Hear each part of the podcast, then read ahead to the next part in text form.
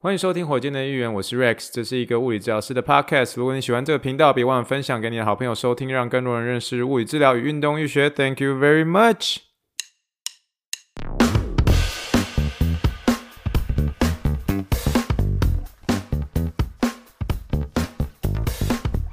Morning, morning, good morning. Think big, dream big, and let's make it to the rocket. 今天是二零二四年二月二十四号，欢迎收听第几把气炸高级别火箭队的一员。各位听众，大家好，你好，你好，你好，让我们一起听一听气泡水的声音。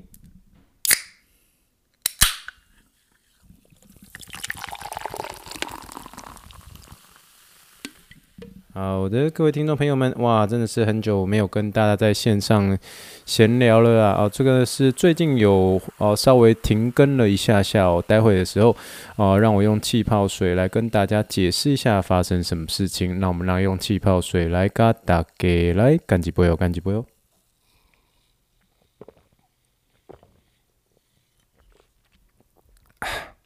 好啦，各位听众朋友们哦，真的是祝福大家元宵节愉快哦！哦，最近呃真的是有点小小生病了哦，所以大家可以听得出来，我其实呃声音还是有点点鼻音哦，所以中间呢啊、也是因为这个生病的一个关系，所以中间有停更一下。不过现在已经算是完全痊愈了啦，可以跟大家好好的来聊一下哦。哦，其实我发现有很多东西还没有跟大家有机会聊到，但是我虽然说现在聊可能是要有一点点累个了，但是我觉得我算是很简单的跟大家交代聊一下这样子。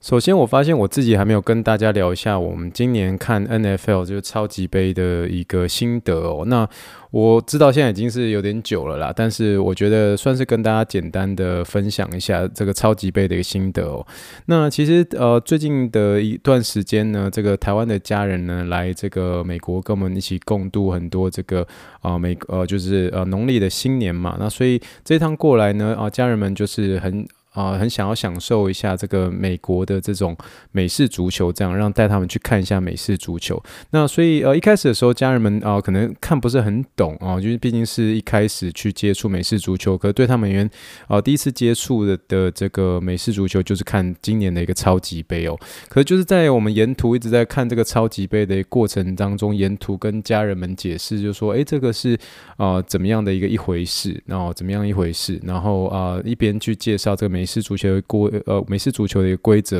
然后最后越看呢，我的家人们呢就越来越有兴趣，这样，然后最后就看了这大呼过瘾，因为这场比赛呢，最后是拉到延长赛之后，才由这个呃呃这个酋长队啊、最后赢下了这一场这个超级杯嘛，就是今年的超级杯，当然是恭喜酋长队了，也特别是恭喜 Patrick Mahomes 哦，因为他真的是在呃整场的一个比赛，特别是最后在延长赛之后呢，真的是强心脏啊，我真的是也是呃也是替他高兴啊。可是我还是觉得说，今年不管是怎么样，我觉得今年的一个 NFL 就确实呃，因为 Taylor Swift 的一个关系哦，大家受到的一个瞩目是比较大。可是我对我们呃有些人也有时候会虽然会觉得说，他他和呃这个呃她男朋友的这一段恋情呢，呃会算是帮助了这个 NFL 得到了很多的一个镁光灯的一个焦点啦。可是当然我们个人还是觉得说，也不能抹灭掉这些美式足球员的一些努力啊，特别是这个我真的觉得 Patrick Mahomes 真的是。是一个非常神神奇的一个魔术师，就是了。那总而言之呢，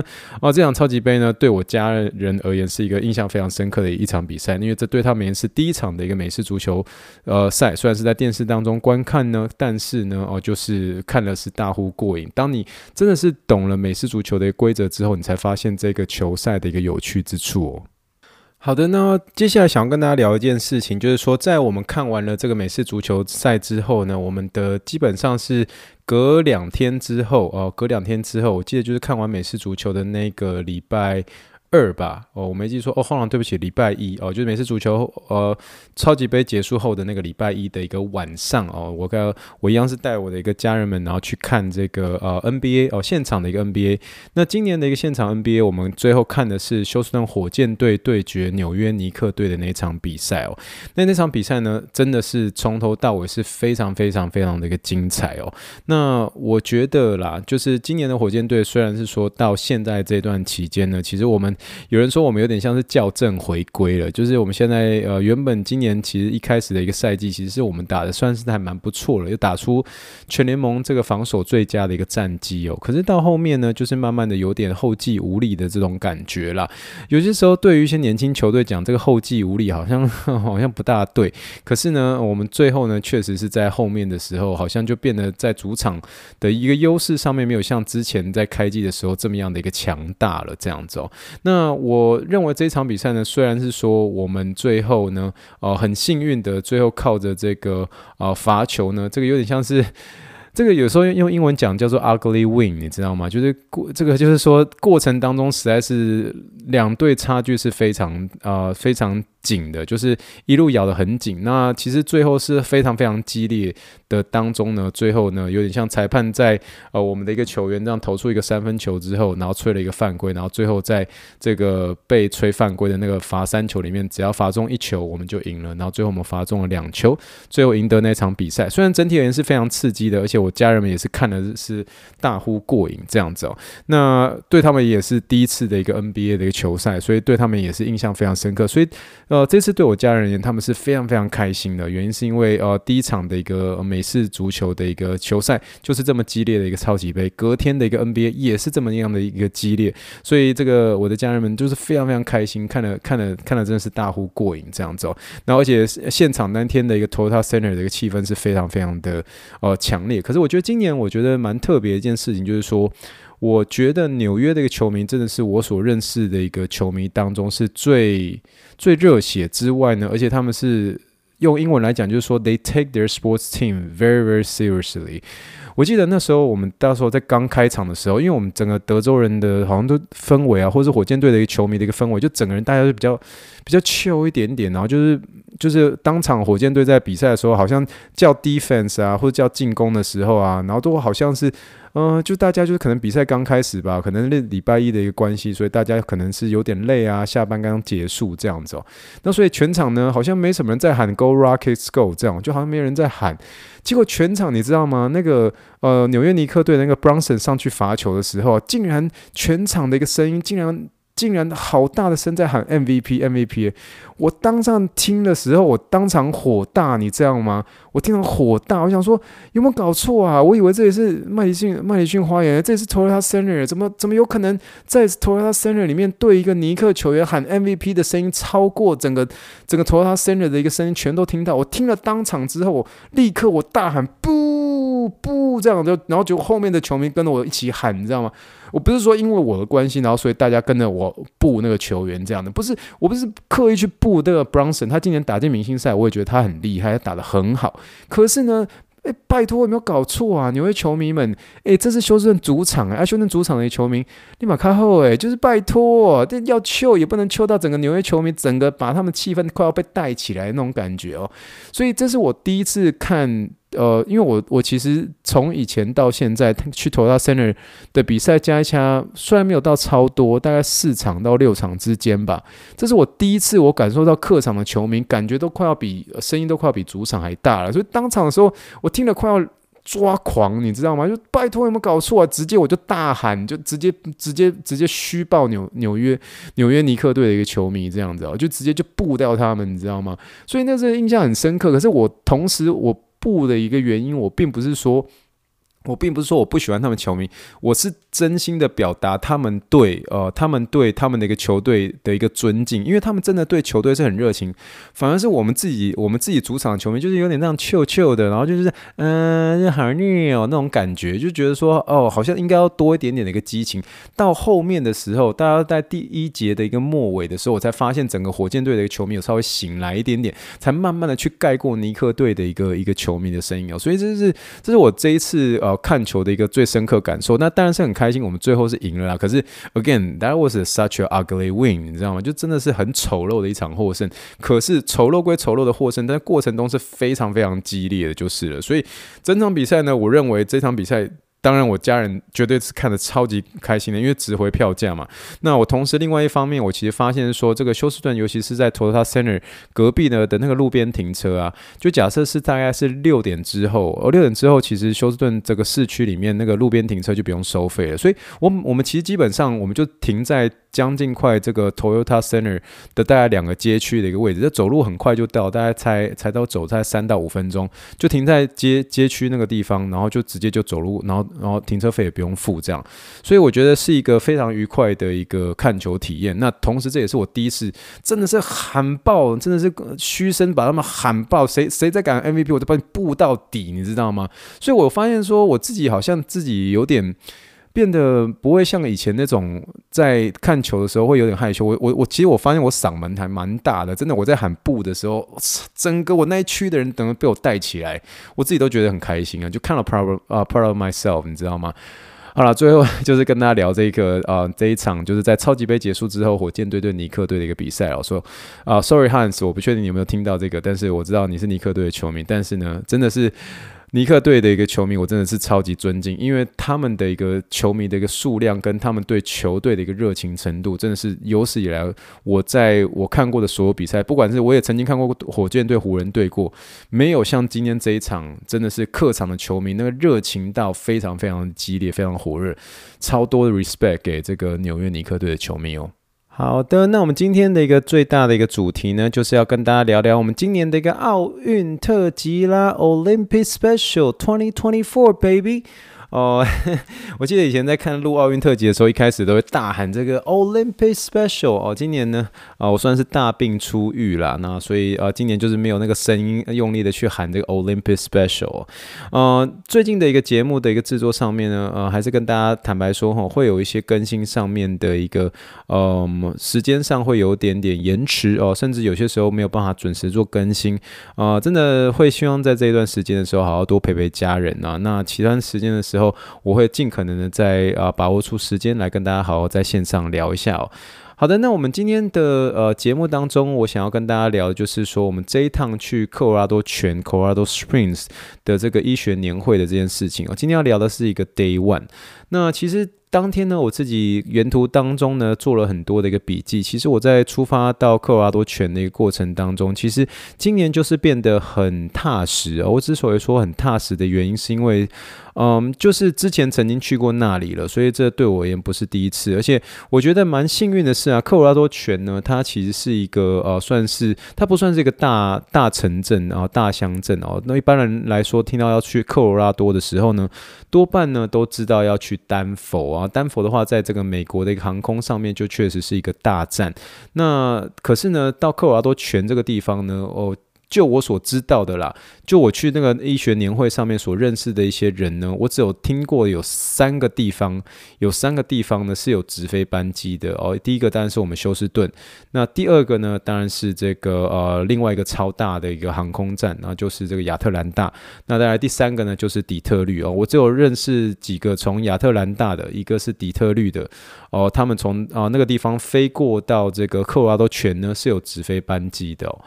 那科罗拉多泉呢，它是一个美国奥运的一个这个呃，我们叫做它的一个奥运的一个总部啊，奥运的总部。所以美国奥运的一个委员会也就在这个科罗拉多泉这个地方。它是一个非常漂亮的一个小乡镇。那科罗拉多泉呢，Colorado Springs 这个地方呢，它其实它有一个别称哦，就叫做。Olympic City，Olympic City 就像是呃呃，我们的休斯顿呢，有些时候我们会简称叫 The H Town 嘛，就是 H Town，或者是有些人会叫它是说 The Space City。哦，太空之城哦，太空之城的 Space City 哦，就是呃，就是在讲休斯顿。可是在，呃科罗拉多泉这个呃这个城市呢，他们在机场上面外面都贴的，就会直接说 The Olympic City 哦，就是奥林匹克城哦，因为他们这个地方呢，就是美国奥运队的一个总部，所以在他们这个地方呢，蛮多的一个训练项目，多半在集中在像是一些空气枪啊、射击啊，还有包括男子体操啦，还有包括各式各样的一些马拉松选手啊。冬季奥运选手啊，花式滑冰选手啊，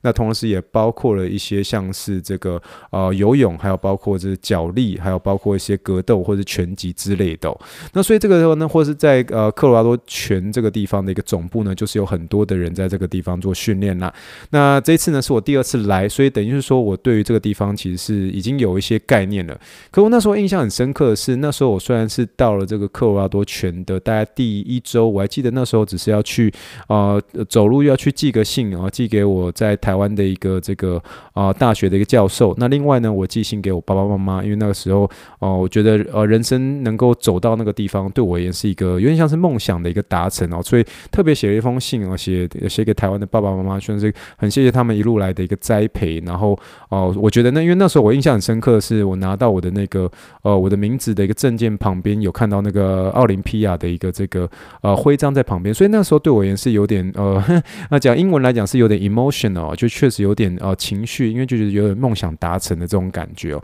所以当场就写一封信给呃爸妈嘛，那写写信要寄给爸妈的时候，就让他去邮局，对不对？那走路去邮局的时候，我就觉得，哎，我已经到了这个呃科罗拉多泉了，已经将近快一两个礼拜了。我没想到他走路的时候都还是会很容易喘，哦，就确实是因为他们科罗拉多泉的这个海拔的一个程度呢，哦，跟这个休斯顿的一个差别实在是太大了，太大了，这样。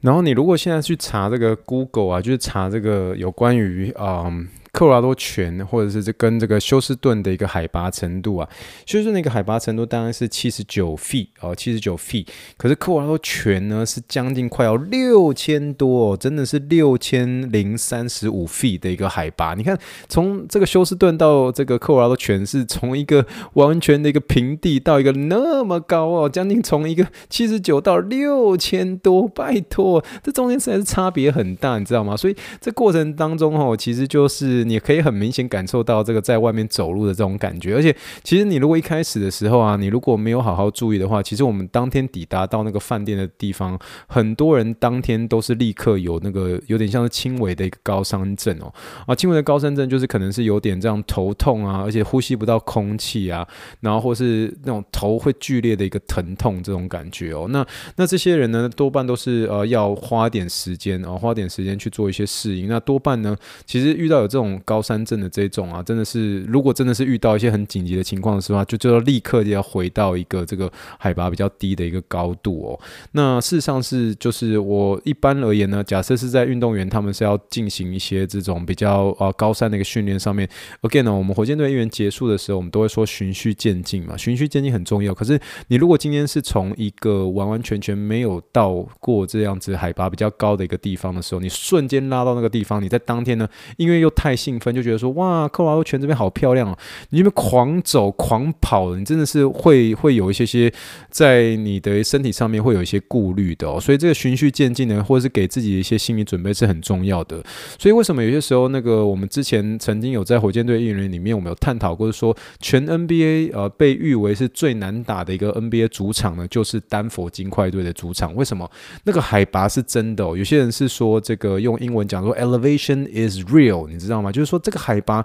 真的会所造成的那个空气的那个稀薄的一个程度啊，你如果在当天的时候没有很及时的去做一些适应的一个情况之下，你瞬间你会觉得。打打球起来的时候会真的上气不接下气啊，所以那个呃 elevation is real，你知道吗？就是那个那个海拔是真的真实的存在的。所以丹佛金块队呢，绝对他们的一个主场呢是一个最难打最难打的一个主场之一哦。那这个是已经有被呃公定的了。那另外一个也是比较难打，海拔也是比较高的地方，就是犹他爵士队的一个主场了。那这个就是我们之前在火箭队的一员里面，我们有曾经有跟大家聊到过的哦。那今年呢，就是呃，我觉得我们蛮幸运的。时候，我们大家是这一次参加年会的所有人，大家都住在同一间啊、这个饭店，所以真的有遇到一些真的有一些些呃轻微高山症的呃人的一个出现呃的情况之下，我们当天呢哦、医生特别多 啊、真的是医生都有特别多，这是一个呃我觉得是比较多是一个参与的是呃美国的各个国家队的一个队医，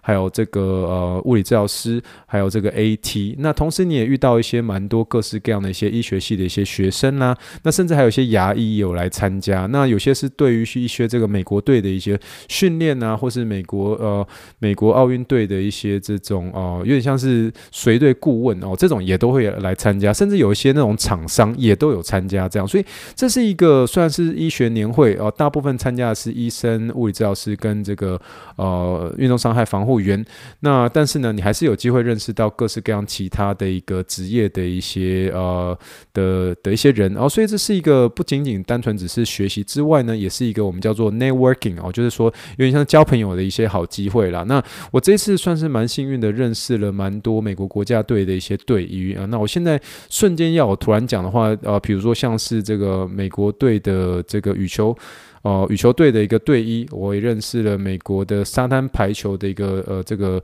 呃呃防护员，我也认识了这个美国这个举重队的一个队医，那我也认识了这个有些是其他球队的啊，我呃。像像我刚刚所说的那个底特律的那个、啊，他就是这个 NBA 的底特律活塞队的呃激励啊激励的一个队医啊，所以你看，其实就是呃五花八门、各式各样来的人都有。那从全球呃全国各地，甚至我还有认识到一个从这个呃现在是匹兹堡大学的一个教职呃的一个呃有点像是运动医学的一个教授，然后就瞬间就可以有机会跟他聊一下啊，现在匹兹堡大学怎么样等等之类，所以是一个很有趣的一个 networking 的一个呃一个场合。啦，我觉得是一个非常开心。那之后会有机会跟大家分享这中间所参加的一些照片或心得等等的。那其实呃，这这个医学年会呢，它总共的一个时间是将近快要三天左右啦。那这三天呢，呃，有前两天呢，基本上都是在讲一些有关于这个呃运动伤害防护上面的一个最新的运动医学的一些知识。那第三天呢，就是一个我之前在上一集的时候有提到过的，是我们有点像是一个分分组竞赛哦，分组竞赛。那第三天的内容呢，算是整个医学年会的一个最高潮哦，最高潮。那之所以会说最高潮的一个原因，是因为当天其实是有这个我们上次这个，嗯，全场将近快要我一百五到两百位的一个医学医疗人员呢，最后分作是十组，它十组里面都有一个平均分配啊，平均分配是将近一块有四到呃一组大概是有十个人，然后一共有四到五个医我我四到五位医生。呃，一位到两位的物理治疗师，两位到三位左右的防护员，然后中间会穿插一些其他职业的一些呃医疗人员或者是非医疗人员这样子哦。那中间呢，这个你会变成一组嘛？那一组之后你会跑，总共有十站。那么十站里面呢，都是会有一些这个现场的一个运动呃呃运动人员的一个状况。那这种运动人员的状况呢，都是旁边的一些大学生来做一些呃有点像是表演，哦，有点像是我们这个医院的一个面试那个 mock eval 一样，就是假假病人，哦假病人，然后是假假这个假的一个运动员，然后他。表现出他受伤的一个样子，那受伤呢，多半是呃，比如说像是一些脑震荡啦，比如说像是一些这个轮椅的一些这个昏倒啊，呃，比如说这个这个帕运选手的一个呃什么车祸啊，或是各式各样的一些情形啊，或是骨折等等的。那中间呢，这实战会有不同的一个状况。那中间呢，我们要去做应对。那做应对的时候，你一定要有一个人会啊、出来是啊、领导大家怎么样去做啊、怎么样去做这个后续的一个处置。可是每一站呢，他都希望你领导的人是不一样的一个人，所以这中间其实我也有一有一些这种领导的一个机会，所以这也是为什么我们呃才上一集才跟大家聊到一百七十八点五级哦，那时候就是才三天之后，可是哦、呃、我当场的一个呃有点像是因为才刚受过一个训练啊，所以啊、当天呢我们在上一集的时候跟大家聊到的一个这个遇到这个癫痫的一个呃这个患者的时候，那个那个情况我在呃做一个这个领导的时候，就是相对的我是处于一个。有点像是脑袋瓜是非常 sharp 哦，就非常的一个呃警醒的一个情况之下，才能够做出一个适当的一个呃领导这种感觉哦。所以呃还没有听过上一集的话，欢迎大家啊可以去听一下这个。我们上一集其实呃收到了。就我目前所收到有呃一位听众说那一集他觉得非常非常的一个精彩哦，甚至还有跟他家人一起听这样子哦，那就是可以大家去带大家去认识一下怎么样去呃遇到一些癫痫上面的一个处置应该是怎么样是比较适合的哦。那这个地方呢就算是跟大家聊一下这三天的一个整呃整个大致上的一个经过。我今天的一个结尾呢，其实是想要呃透过一个这个呃美国奥运的一个首席呃医官哦、也就是 Doctor Jonathan Finoff，他其实我是一个我非常非常欣赏的一位这个呃医生哦，因为他其实在整个他有点像是学医的一个过程当中，他其实经历过各式各样的一个挫折，然后一路一路呃的因为对于这个运动的喜爱，然后一路。爬爬爬，从这个呃呃住院医师一路到运动医学专科医师，然后甚至一路到这个明尼苏达灰狼队的一个队医，然后最后呢，成为这个美国呃奥林匹克的一个这个奥运跟帕运的一个首席医官哦。那他这个算是整个年会的一个大家长，他基本上就有点像是一个校长的这种感觉哦。所以呃，整个会议的一个主导都是由 Dr. Finoff 来主导。那我自己个人也很荣幸呢，在上一次的一个这个呃，有点是没记错的话，应该是去年的五月的。呃的这个全国的一个帕运、呃、田径赛呢，我在做这个场边防护的时候呢，有机会能够亲自的在 Chula Vista 这个地方呢，能够跟他见面，呃闲聊认识之外呢，我们还一起有吃过饭。那所以呃这个 Dr. Fino 呢，是我从上次认识到现在，我心里面就是非常非常尊敬的一个一个呃首席医官，然后也有在火箭队的一员有曾经呃放上我跟他的一个合照。我那时候在这个照片当中呢，也还跟大家提到，就是说他是我。做梦里面才会出现的一个人哦，那没想到呢，可以当场能够跟他认识，我自己个人是感觉非常非常荣幸的啦。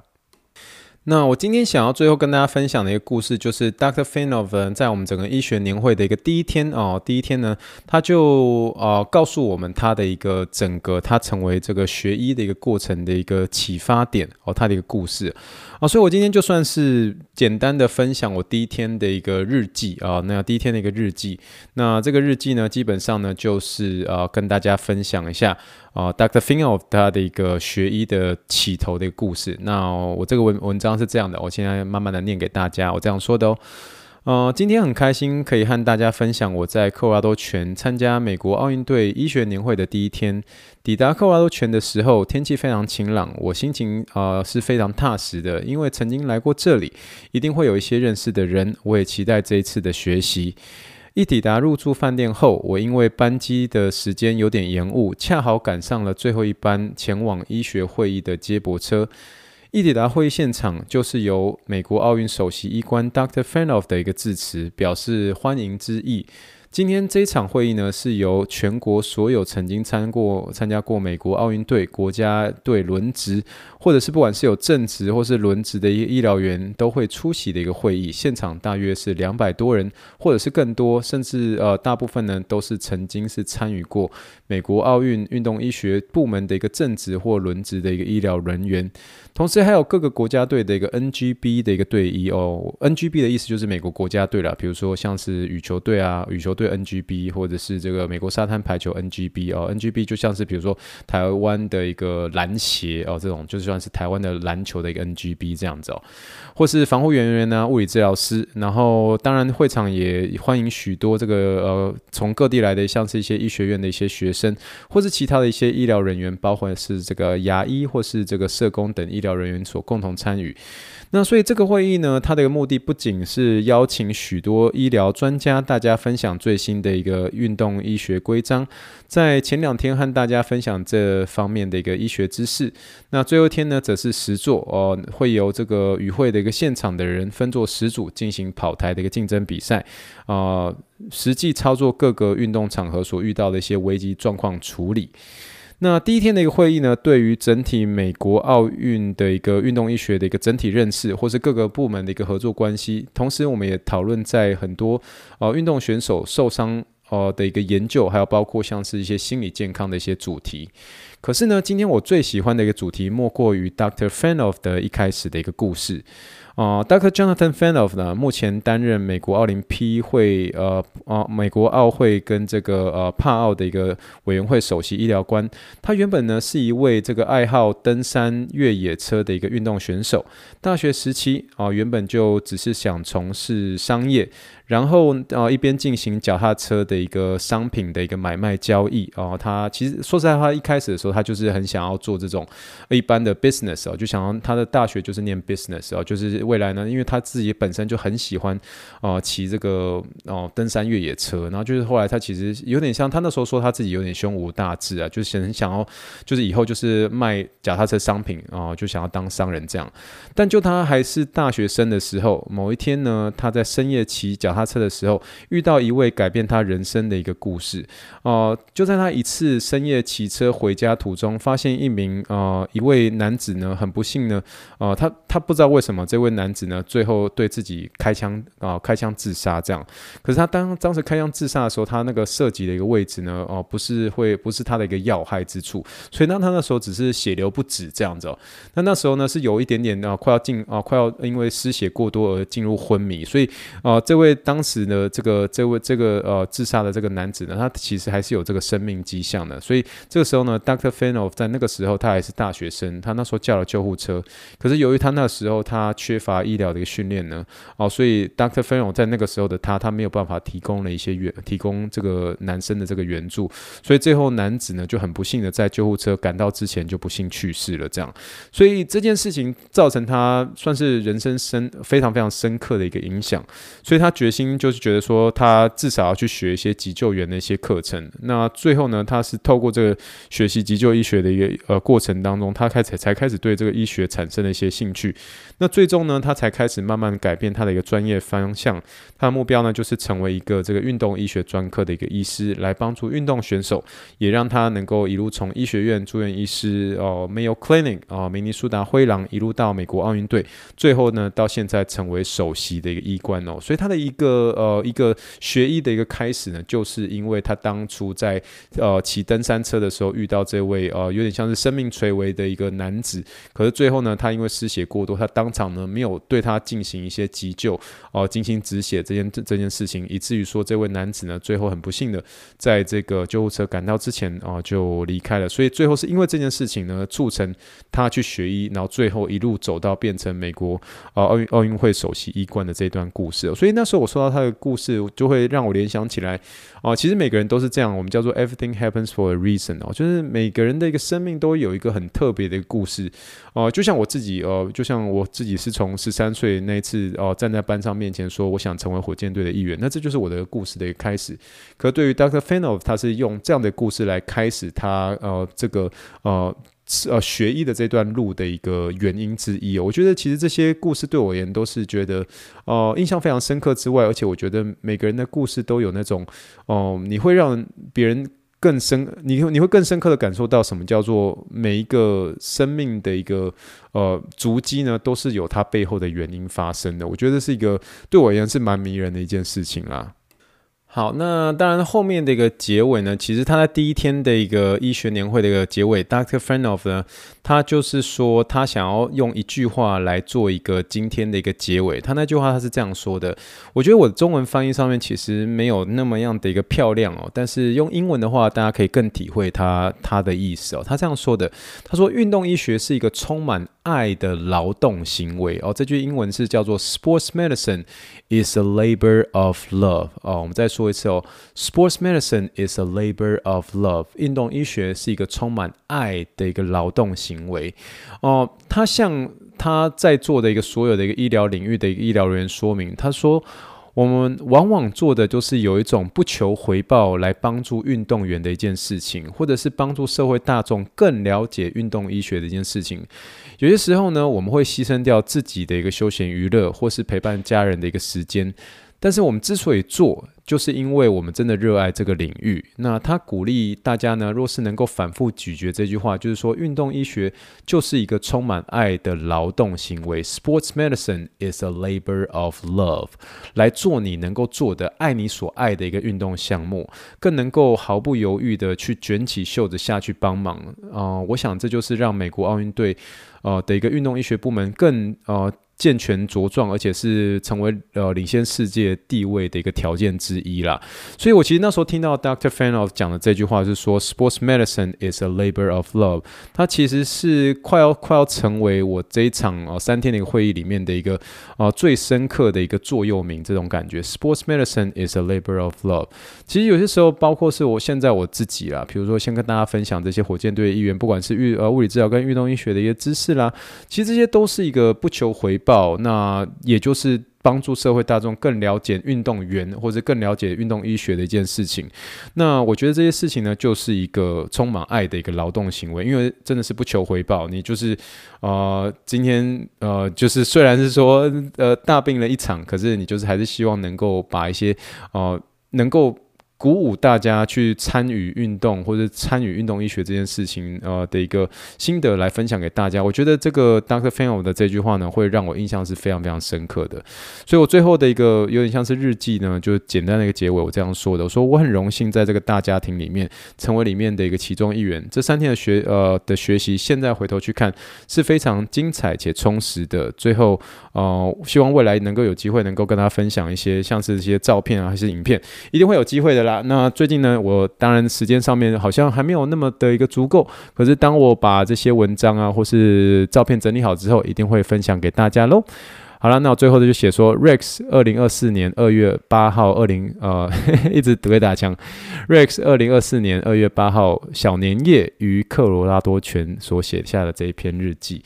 好啦，那今天呢，就算是跟大家分享到这个地方啦。今天那个临床英文时间呢，A for Apple，B for Ball，C for Clinical English，就跟大家来分享这句话：运动医学是一个充满爱的一个劳动行为。Sports medicine is a labor of love by Dr. Jonathan Fanof。啊，非常非常谢谢 Dr. Fanof 啊，当初给大家这句话：Sports medicine is a labor of love。运动医学是一个充满爱的一个劳动行为。